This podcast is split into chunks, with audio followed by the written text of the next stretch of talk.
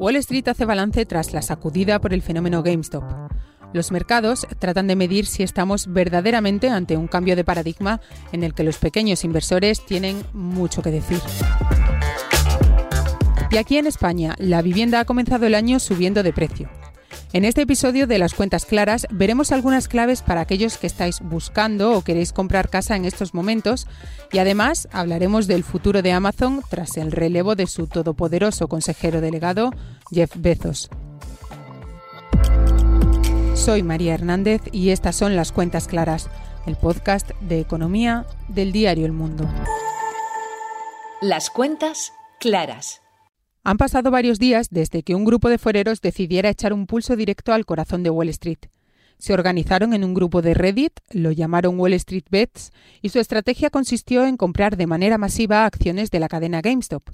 El objetivo, en realidad, era impedir que los grandes fondos de inversión se hicieran con jugosos beneficios, apostando en corto contra la caída de la compañía. Y lo consiguieron. Se calcula que solo uno de esos fondos, Melvin Capital, se ha dejado por el camino unos 6.000 millones de dólares. Pero la ofensiva financiera no se quedó solo en GameStop, sino que se contagió también a otras compañías dentro y fuera de Estados Unidos, como AMC, como Blockbuster e incluso activos como La Plata. Sus implicaciones son más profundas de lo que puede parecer y sus consecuencias también. ¿Podríamos ver más episodios similares a este a partir de ahora? Le traslado la pregunta a Ignacio Fuertes, director de inversiones de Renta Markets. Una de las cosas más significativas que arroja este caso es el descontento del inversor particular ante un sentimiento de que el establishment favorece a los grandes inversores frente a ellos. Es por ello que esta comunidad ha ido un paso más allá, intentando acercar no solo el precio de compañías cotizadas pequeñas, sino también de mercados más grandes como puede ser el de la plata. Además, también hemos visto cómo criptodivisas como el Dogecoin, sin ningún valor ni propósito, se han visto impulsadas por una entrada masiva de dinero de inversores ante la esperanza de unas ganancias fáciles. Hemos de tener en cuenta además que el aumento de los flujos de compra, junto a un incremento de la volatilidad, pone en funcionamiento los engranajes que poseen los mercados financieros para evitar el colapso de entidades, con el consecuente aumento de requerimientos de capital a los intermediarios. Es por ello que compañías como Robinhood se han visto obligadas a levantar de nuevo capital, y hacer uso de las líneas de crédito disponibles ante un aumento de las exigencias de capital regulatorio por parte de los reguladores. Además, por este mismo hecho, han tenido que verse obligados a restringir la operativa en ciertos valores que se estaban convirtiendo en diana de la comunidad inversora particular. Es por ello que, sin ningún tipo de duda, los reguladores, que como hemos visto cuentan con herramientas estabilizadoras, tomarán medidas legales para evitar que se pueda poner entredicho el correcto funcionamiento de los mercados. Las acciones de GameStop se dispararon más de un 1.600% en el punto álgido de la burbuja, aunque pasada esa euforia, esa burbuja se ha ido también deshinchando. Ahora bien, más allá del impacto puntual, este caso se antoja verdaderamente relevante porque ha hecho saltar por los aires muchos de los principios de Wall Street. Cuestionar los límites de las operaciones en corto, cuestionar la especulación de los fondos o el hecho de que grandes inversores hayan reclamado más regulación eran cosas casi impensables hace unas semanas como también era impensable el protagonismo que han adquirido los inversores particulares. A estas alturas, pocas personas creen que estemos ante un caso de David contra Goliat o ante una versión moderna de Robin Hood.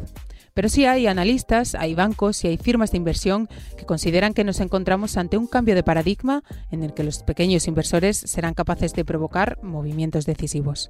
El caso de GameStop es un reflejo adicional del descontento generalizado de la población contra el establishment, que suele iniciarse en Estados Unidos, como ya vimos con el movimiento Occupy Wall Street. Dada la repercusión que ha tenido la noticia en los medios de comunicación generalistas, el blog de foro de Reddit, el foro Coches Americano, donde empezaron a reunir los inversores particulares, ha pasado en poco más de una semana a contar con más de 8 millones de suscriptores, con lo que da una idea de la fuerza del movimiento. De hecho, este sentimiento anti-establishment transgrede los mercados financieros tradicionales, habiendo generado un nuevo movimiento en los dos últimos años llamado DeFi, de las siglas de descentralización financiera en inglés, que apoyándose en la tecnología blockchain busca la creación de un mercado financiero en paralelo fuera del control centralizado, bien sea de un gobierno o de una compañía, y donde son los participantes los que deciden su rumbo.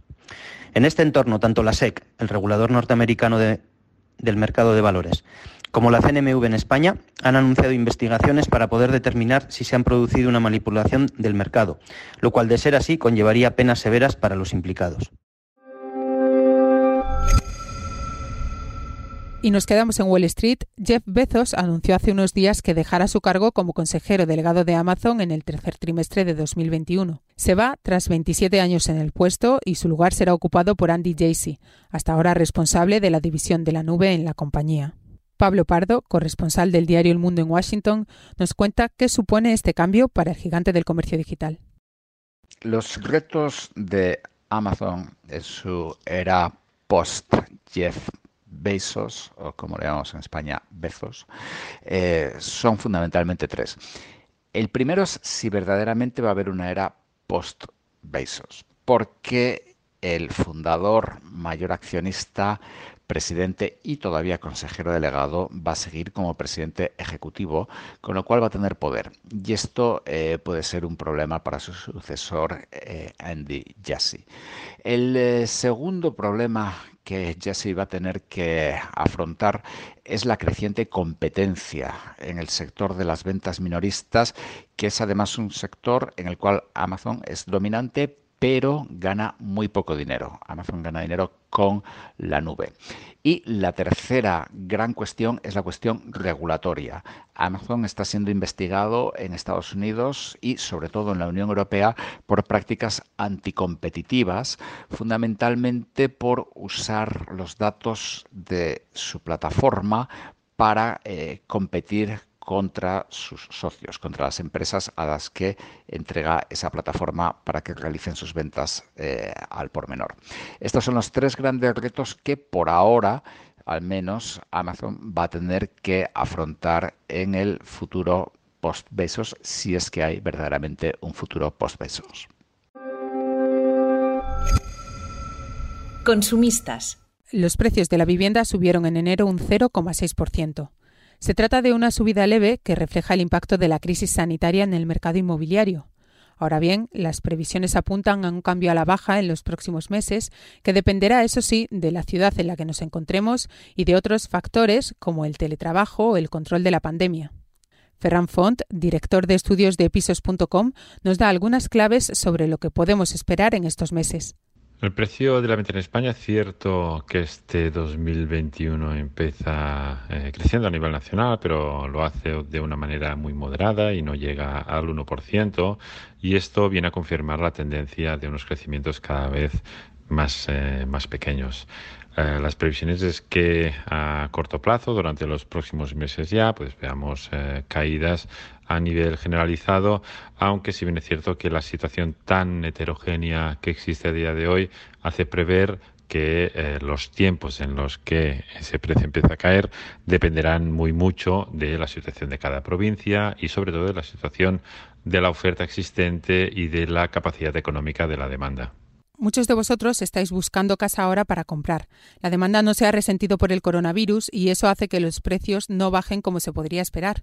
Caerán, pero no tanto como lo hicieron en la crisis de 2008. Sin embargo, tenéis otras condiciones a favor, como por ejemplo el Euribor, que volvió a marcar en enero un mínimo histórico por debajo del menos 0,5%. Ferran nos cuenta también por qué ahora es un buen momento para comprar casa y dónde podéis encontrar opciones interesantes. La tendencia a la moderación que se muestra a nivel nacional también lo hace eh, a nivel de comunidad autónoma, provincia y capital de provincia en general. Si bien eh, la evolución es heterogénea, vemos como eh, Sevilla capital y obviamente con su provincia y Andalucía pues ya está con una tendencia a la baja clara.